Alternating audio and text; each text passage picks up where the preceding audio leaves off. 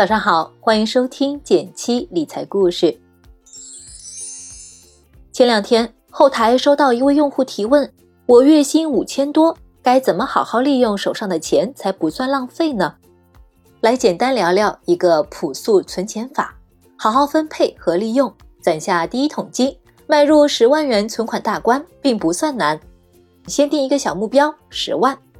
类似的问题我们收到过很多。月薪五千到八千元是个挺典型的收入区间。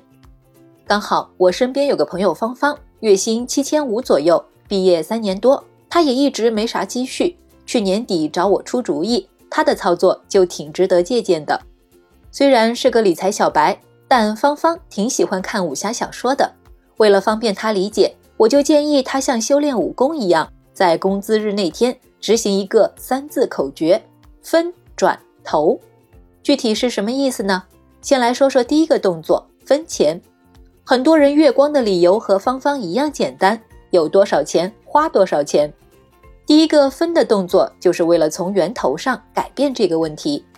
鲁迅先生谈时间时说：“时间就像海绵里的水，只要愿挤，总还是有的。”其实钱也是一个道理，先看你愿不愿意存。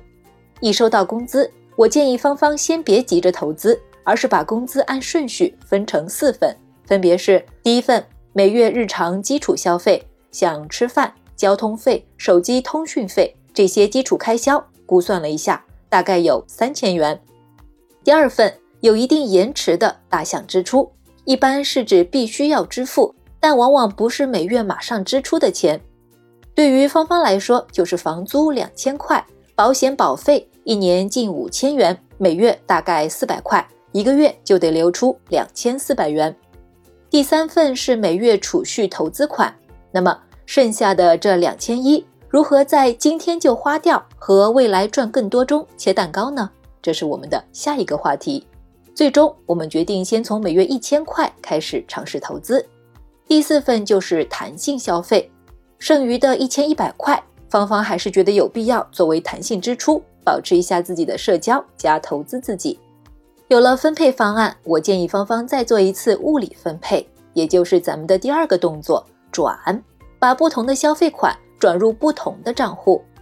日常消费部分，一发工资转三千元到余额宝，用来做日常消费，方便取用。有延迟的大项支出，就是把两千四转到另一个灵活存取的货币基金账户，既方便交房租保费，又不容易被乱花掉。而每月一千一百块的弹性消费，他就会留在工资卡里，刷卡或取用时会特别注意一下余额，也更容易提醒自己不要随便乱花。如果你年纪尚轻的话，这笔钱还能用来投资自己的兴趣或能力。比如芳芳，她本科是英语专业的，只可惜毕业后找了份跟专业不相关的工作，花了三个月的弹性消费款，她给自己报了个高级口译的培训班。最近已经开始积极迎考，未来准备靠翻译给自己开辟第二份收入。分配好了要花的钱，最后一步就是投资了。芳芳刚开始理财，先稳稳的存下钱是最主要的目的。加上她的投资经验不丰富，我建议她一千元的投资，主要的钱用八百块先尝试中低风险的理财，剩下的两百元作为长期投资，体验一些更高风险的指数基金。目前，我建议他购买八百元的低风险固收加类理财产品，固定收益的部分比例比较高，起到了安全垫的作用；加的部分让整体收益跳一跳，有机会来到更高。而剩下的两百元，我建议他定投两百元的指数基金，比如沪深三百这样的主流大指数，除了长期收益能更高，也能真刀真枪的感受市场的涨跌。最理想的状态就是收入和理财能力齐头并进。对了，记得投这个动作也最好在发了工资后马上做。比如芳芳，她会把定投日选择发工资后的第二天，同时也会在工资日马上买好八百元的低风险产品。其实不论月薪多少，手上的钱都可以按照以上思路来梳理和配置。每月收入都按照分转投这一节奏，不仅存下钱，账目也更清晰了，方便大家管理。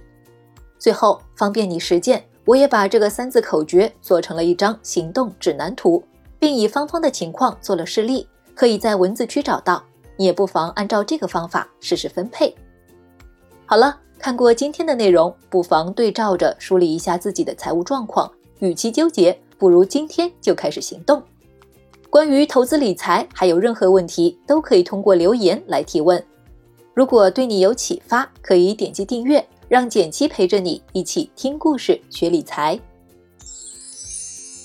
好了，今天就到这里了。最后再提醒一下，微信搜索并关注“简七独裁公众号，回复“电台”就可以 get 到和简七同款的财务自由书籍清单哦。